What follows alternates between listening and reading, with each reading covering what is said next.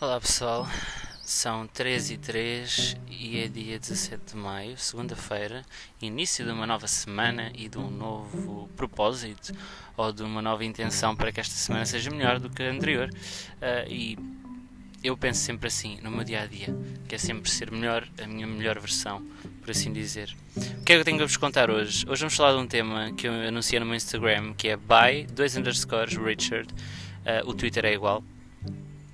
Eu anunciei aqui falar da temática pedofilia.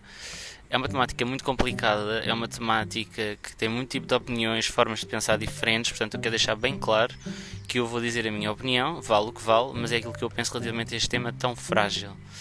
Tão frágil e tão traumático ao mesmo tempo.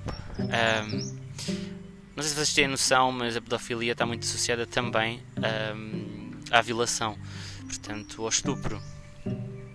O que é que eu penso relativamente à pedofilia? É assim, há várias formas de pensar, como eu disse. Portanto, há pessoas que acham que é uma doença mental que não é diagnosticada ainda pela medicina. Outras pessoas acham que é algo humano, que está errado, mas que faz parte do ser humano.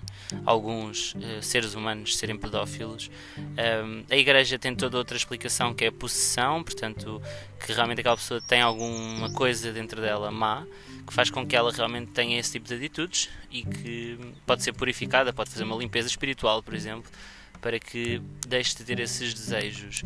Muitas pessoas juntam o desejo da pedofilia à homossexualidade, são coisas completamente diferentes. Ok? Uh, nem vale a pena eu aprofundar muito neste sentido, porque a minha opinião é não tem nada a ver uma coisa com outra.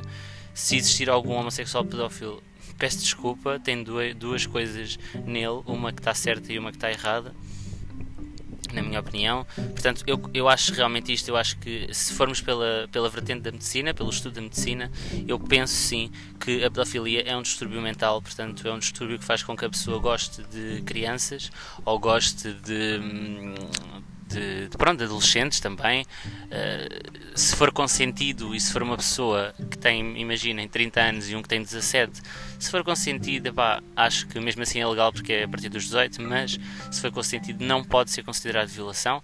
Aliás, o que acontece a maior parte das vezes nesse sentido é que a criança que tem 17 anos acaba por denunciar a outra pessoa um, incriminando-a de pedofilia e de violação quando ela sempre quis estar com essa pessoa e realmente teve relações sexuais com essa pessoa de pura e exclusiva vontade. Castração química é algo que se deve fazer, não se deve fazer? O que é que eu penso sobre isso? Eu penso que as doenças mentais têm resolução, ok pessoal? As doenças mentais têm medicação principalmente que acaba por não nos deixar entrar naqueles estados uh, piores, tanto a depressão como a mania. Uh, se quiserem saber mais sobre isso, pesquisem o que é que é mania e o que é que é depressão. Portanto, nesse sentido, eu acho que realmente sim, sim, é uma doença mental uh, e tem que ser. Um, tem que ser diagnosticada, tem que haver estudos nesse sentido e acho que as pessoas não estudam aquilo que têm medo.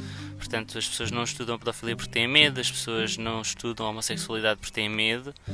muitas que, que, são homofóbicas, por exemplo. Hoje é o Dia Mundial contra a Homofobia e contra a Transfobia, já falo disto mais à frente. Um, e realmente, epá, se for uma possessão, tirem o, o espírito ou aquilo que quiserem dizer uh, da pessoa, porque realmente está a fazer com que ela faça comportamentos que são completamente condenáveis a nível ético e a nível moral não concordo, obviamente, com, com pedofilia e acho que tem que ser resolvida num hospital psiquiátrico e não da forma que é resolvida, que é a exclusão social e fazerem com que esse ser humano realmente seja um monstro aos olhos da sociedade. Eu não acho que seja um monstro, eu acredito que é uma pessoa que tem realmente uma, uma perturbação mental muito, muito, muito elevada e muito específica relativamente a crianças, portanto, acaba por ser algo muito um, detalhado e muito ao pormenor, portanto, vai só àquele nicho de, de população. E, e, pronto, acho que é isto que eu penso.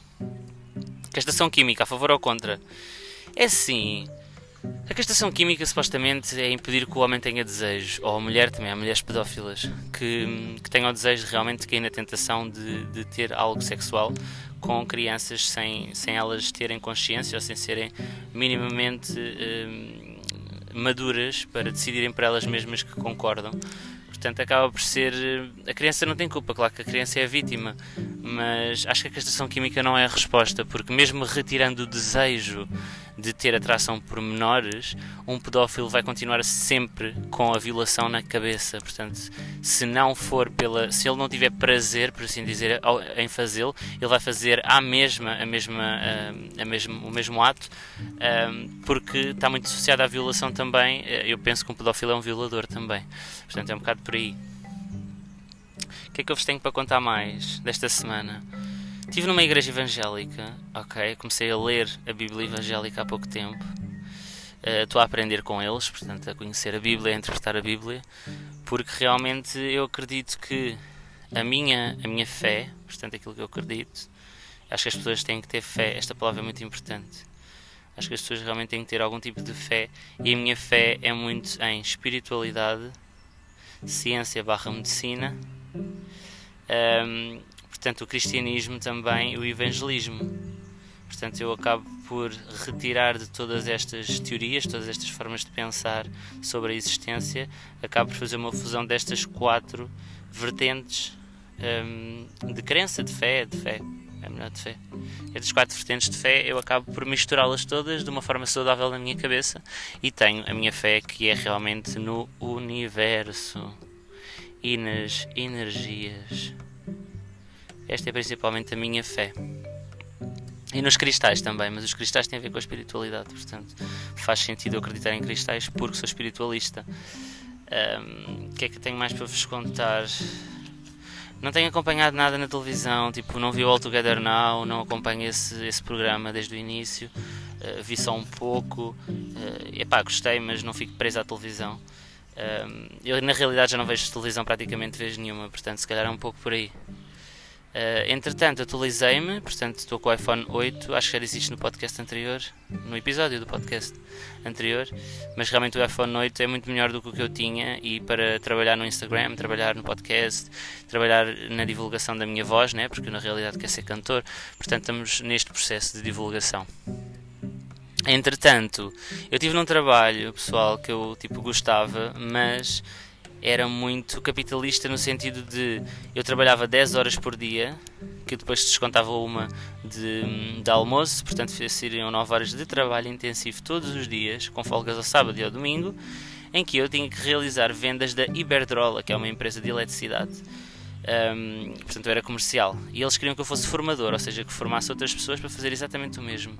Só que isso demora tempo e eu tenho tido alguns tipos de problemas com a ansiedade. Portanto, a única coisa que ficou desde, desde aquilo que eu passei foi realmente a ansiedade, que é muito difícil de controlar. Cada vez estou melhor, é um processo, ok? Não recorro aos comprimidos como primeira opção, mas realmente há uns que são importantes em SOS. Portanto, se eu começar a descompensar na ansiedade, eu tenho realmente um aprazolam ou mais conhecido pelo povo como Xanax a 0,5 mg, portanto é uma dose muito baixinha. Mas pronto, também tenho o tabaco. Aliás, vou fumar um cigarro agora, peço imensa desculpa. Mas eu gosto de ser verdadeiro no meu podcast. Quem, quem ouve o meu podcast conhece-me, sabe exatamente como é que eu sou fora do Instagram, porque aqui eu não tenho filtros a falar com vocês. É como se nós fôssemos amigos e estamos a ter uma conversa, só que na realidade vocês só me ouvem. Um, portanto, comentem no Instagram se, se gostam do podcast e, e, querem que eu continue o podcast, porque isso é sempre importante, não é? Claro que eu vou continuar independentemente da vossa opinião, estou a brincar, mas um, é muito bom receber o feedback e, e, recebi finalmente algum feedback do podcast e está a ser incrível porque estou a mudar mentalidades, estou a ajudar pessoas e foi esse o intuito do podcast, foi ajudar as pessoas e ajudar-me a mim próprio, porque eu ao gravar o podcast e falar, eu estou a um, canalizar, portanto, as minhas energias negativas ou positivas todas para, para o podcast. Portanto, eu estou a ser completamente aberto, open para vocês. E acaba por ser uma terapia para mim falar. Eu gosto muito de falar porque sou comunicador nato, como eu costumo dizer. Mas, mas uh, acaba por ser uma consulta de psicologia que eu estou a ter com vocês. Vocês não podem falar, mas eu estou a exteriorizar tudo aquilo que eu sinto, tudo aquilo que eu penso, tudo aquilo que eu acho. Uh, para o podcast, canalizo isso sempre para o podcast.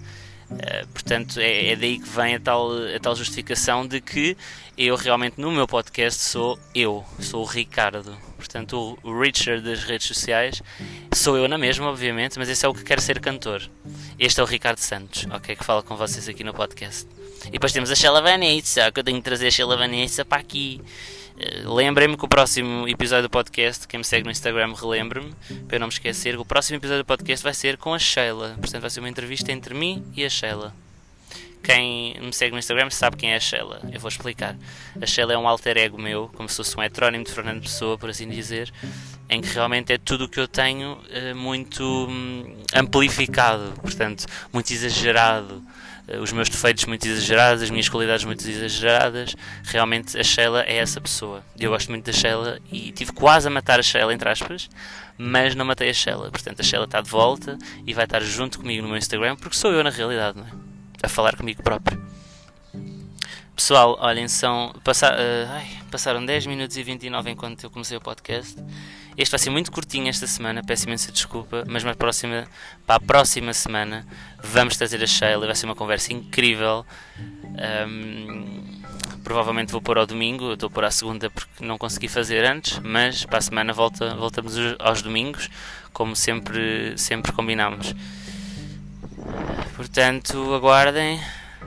Um beijo, um queijo e tchau!